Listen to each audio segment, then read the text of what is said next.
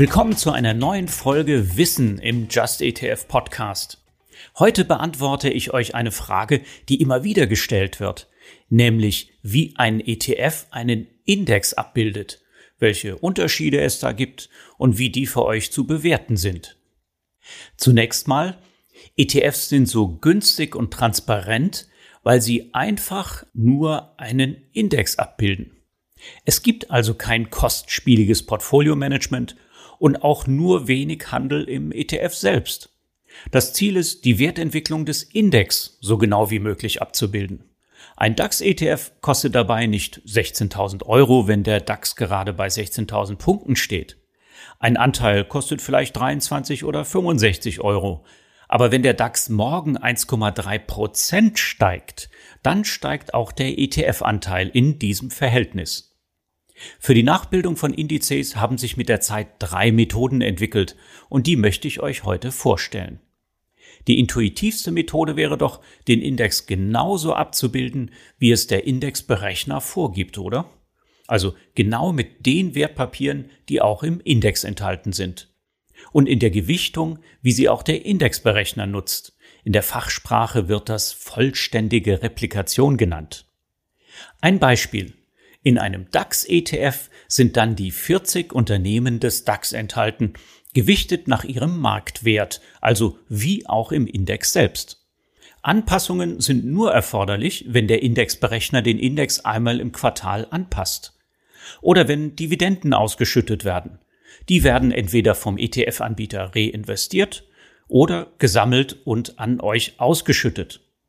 Außerdem entnimmt sich der ETF-Anbieter etwas von eurem Geld zur Deckung seiner Kosten. Das ist ganz transparent und wird genau kommuniziert, kostet aber schleichend etwas Rendite.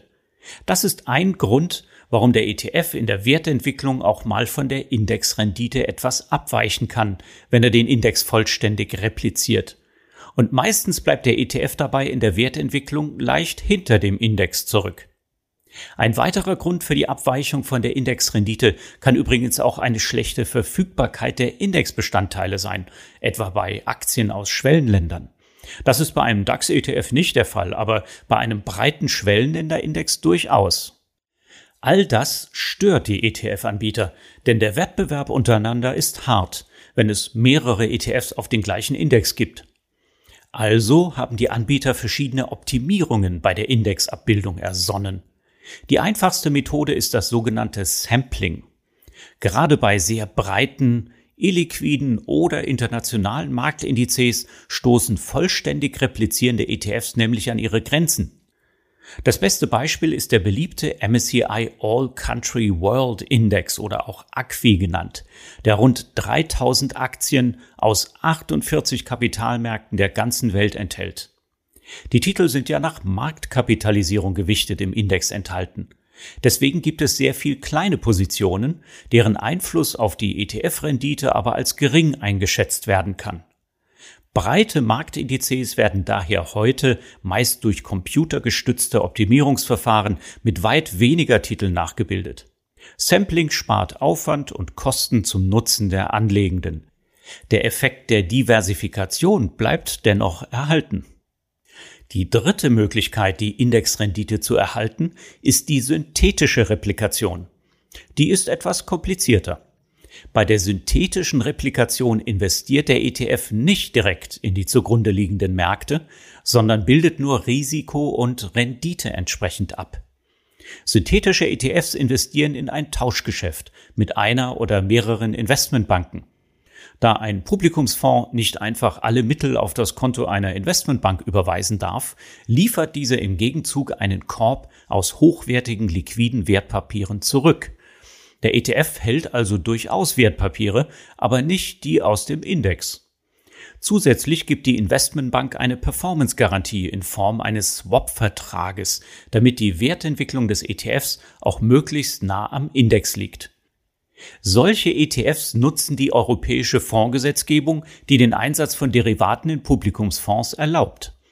Da viele Störfaktoren der physischen Indexabbildung fehlen, klappt das Tracking des Index meistens auch recht gut.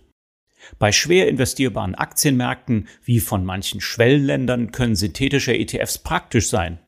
Auf diese Weise werden auch Anlageklassen wie Rohstoffe und Geldmarkt investierbar gemacht. Und nicht zuletzt beliebt ist die Art der Indexabbildung auch, um Quellensteuern zu sparen.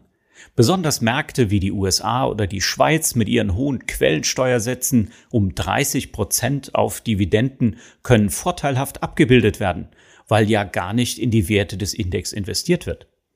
Ist das denn auch sicher? Durch die Sicherheitsleistungen, die der ETF gestellt bekommt und im Portfolio hält, ist das Emittentenrisiko gering. Wenn also mal wieder eine Investmentbank ins Schwanken geraten sollte, kann der ETF auf die Sicherheitsleistungen zurückgreifen, die meist den kompletten Wert des Portfolios besichern. Notwendig war es bislang nicht, denn synthetische ETFs haben sich auch in der Finanzkrise der Jahre 2008 und 2009 als stabil erwiesen. Den Unkenrufen der Untergangspropheten haben sie getrotzt, ganz anders als etwa Zertifikate. Für welche Replikationsart soll ich mich also entscheiden? Das Angebot von ETFs, die den Index physisch sehr günstig abbilden, ist heute größer als das der synthetischen ETFs. Es ist außerdem die intuitivere Art, einen Index abzubilden. Im Stammland der ETFs, den USA, verwenden ETFs fast ausschließlich die physische Abbildungsmethode.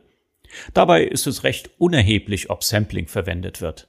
Wer sich also nicht näher mit den Vor- und Nachteilen der synthetischen Abbildung beschäftigen möchte, sollte zur physischen Abbildung greifen.